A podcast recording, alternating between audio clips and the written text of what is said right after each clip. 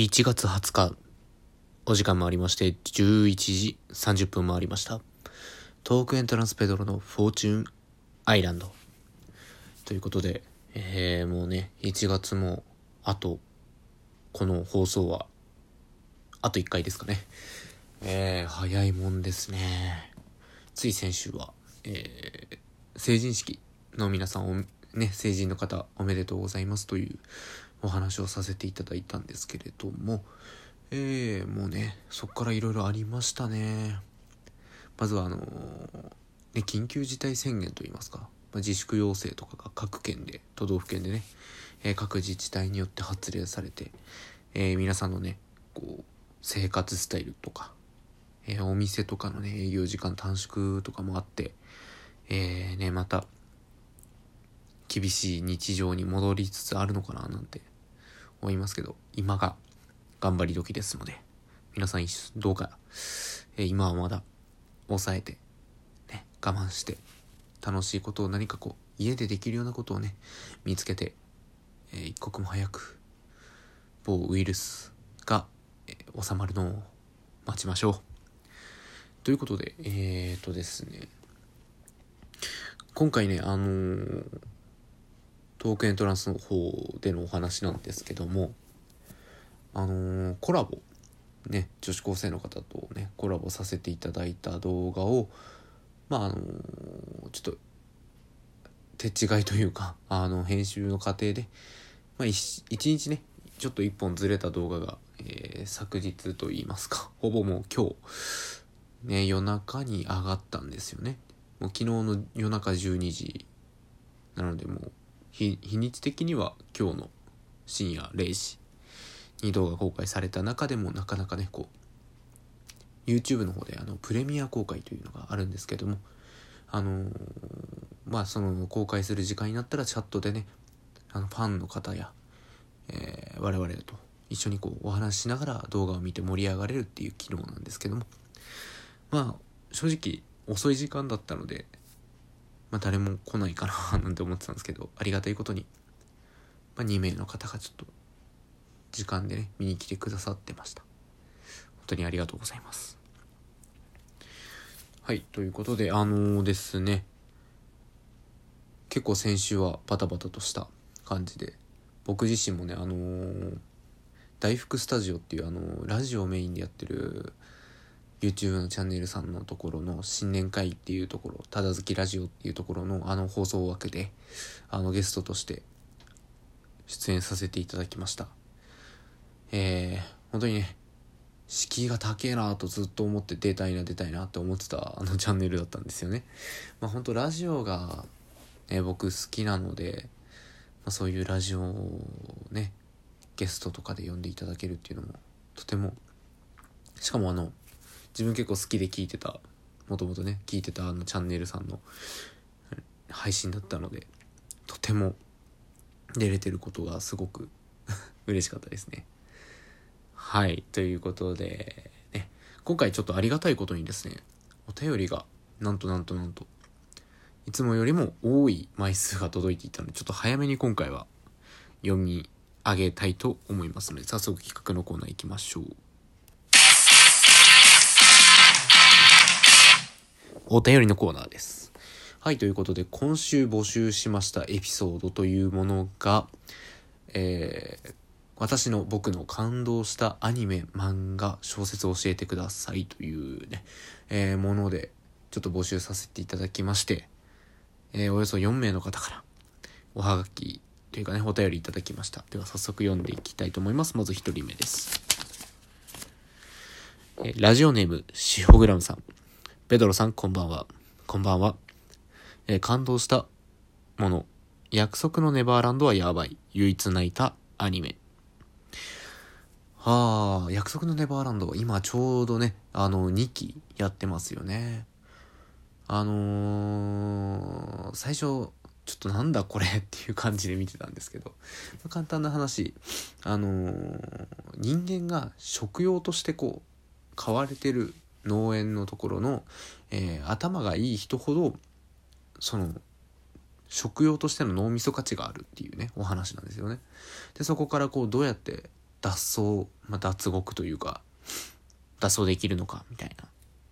こう 10, 10歳ぐらいかな確か。10歳12歳ぐらいの少年少女が知恵を振り絞って農園から脱出するみたいなこうお話なんですけど、まあ、あれもね泣けるシーンありますよ。でねあのシオグラムさんあの結構最近アニメ見たっていう話をして。僕アニメ大好きなんでこうこういうアニメおすすめだよみたいな話をね最近ちょっとできるようになってきてるっていうのはね個人的にはちょっと嬉しいお話ですね。お便りありがとうございます。では次のお便りいきます。ラジオネームリオさん。えー、ペドロさんこんばんは。こんばんは。感動したアニメ。鬼滅の刃過去無限列車編。あの日見た花の名前を僕たちはまだ知らない。ギルティクラウン。最終兵器彼女。声の形。僕だけがいない街。スタンドバイビードラえもん。たくさんあって書ききれないです。一つ一つ違う感動の仕方なのでここで知った方にはぜひ見ていただきたい。というねお便りだったんですけども。あのー、まあ僕もねあの鬼滅の刃は、えー、アニメがスタートしたと同時に見てたので、あの、まあ、古参じゃないですけど、まあ、原作を読んでなかったので、まあ、アニメスタートですね。アニメの1話から、あの、放送当時から見てて、で、何でも続きが映画化っていうことで、新しいなと思いながら映画もちゃんと見てきて、がっつり泣かせていただきました。あの日見た花の名前は僕たちはまだ知らないって、これあの花ですよね。あの花ね、僕まだちゃんと見れてないので、これちょっと見たいですね。ギルティクラウンと最終兵器彼女とスタンドバイミードラえもんに関してはまだね、ちゃんと見れてないアニメなんですよね。あの、あの、あの花と同じく。で、えっとね、スタンドバイミードラえもんは、確かあの、アニメとか原作でも結構有名なお話で、確か今2やってますよね。あの、のび太としずかちゃんが結婚するっていうお話かな、確か。で確かワンがのび太が生まれるだかおばあちゃんのなんかそいったところのお話だったと思うんですけど ちょっと間違ってたすいませんであと声の形と僕だけがいない街僕町ですねはどっちもこうアニメはちょっと見てますね原作もちょっと読ませていただいてたのでこれはマジ本当におすすめできますありがとうございますでは、えー、次のお便りいきましょうえー、ラジオネームナナシさん。ペドロさんこんばんは。こんばんは。ラジオネーム U 改めナナシです。はい。先週展示ブロックにつまずいたお便りをかっこ悪いやつです。えー、私の感動した漫画は野球の漫画メジャーです。小さい時にプロ野球選手だった父が頭にデッドボールを受け亡くなってしまいます。そして野球を通して成長していく漫画です。何度も泣きました。かっこ多少というところでね。えーいつもね、お便りありがとうございます。あの、メジャーはアニメをちょこちょこ小学生の頃に、まあ、見ていたなっていう印象なんですけれども、あのー、主人公かな？五郎とかいう名前だったと思うんですけど、うわ、全然覚えてねえな。なんかね、うん、デッドボール当たって、なんかな、亡くなっちゃっただかなんだかで、因縁の対決をするのかな？大人になった時に。なんかそんな感じで。なんか小学校のリトルリーグ編かなんかの眼鏡かけたようなちょっと弱っちいようなこう男の子もなんかチームメイトにいたなぐらいの、あのー、記憶なんですけどもねメジャー結構有名ですよね。僕あのサッカーばっかりやってきた人間だったので野球はほぼねルールも知らないしなんなら試合すらも見たことないというかあまり見る気がなかったような、あの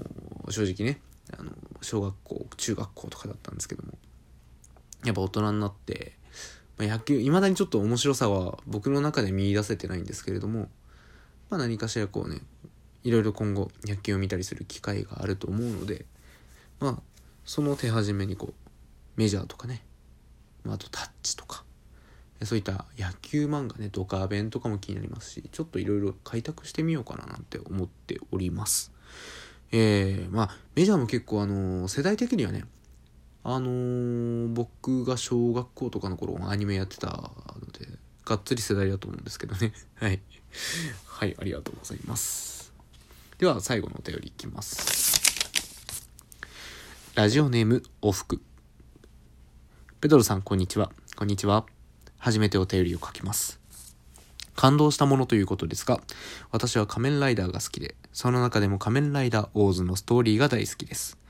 最終回はいい年しながら号泣してしまい、今思い出しても込み上げてくるものがあります。基本的に子供向けの作品だと思いますが、最近は大人の方が楽しませてもらっている気がします。ぜひ見てみてほしいです。ラジオ頑張ってね。ということで。えー、ありがとうございます。お服は、あの、それこそこの間出させていただいた大福スタジオさんのね、あの、お服ちゃんなんですけども。いや、嬉しいですね。お便りいただけましてありがとうございます。で、びっくりなのがね、仮面ライダーって、あの、僕もね、仮面ライダー実は大好きで、仮面ライダー龍騎がめちゃくちゃ大好きなんですよ。もうね、今25なんですけど、25年間生きてきて隆起を4週5週はこうね TSUTAYA とかで借りてみたりしてるので結構詳しいです。オーズはねあの仮面ライダーガチャみたいなのが一時期アプリであってそれで集めてた時にチラッと知ってるレベルであのシャウタコンボっていうのかな？シャチウナギタコのなんか格好がいいな。まあ一番有名なのはタトバコンボですかね。タカ、トラ、バタ、タトバコンボ、タトバみたいな、あったと思うんですけどもね。ちょっとね、大津はちゃんと見たことがなかったので、ね、これを機に見てみたいと思います。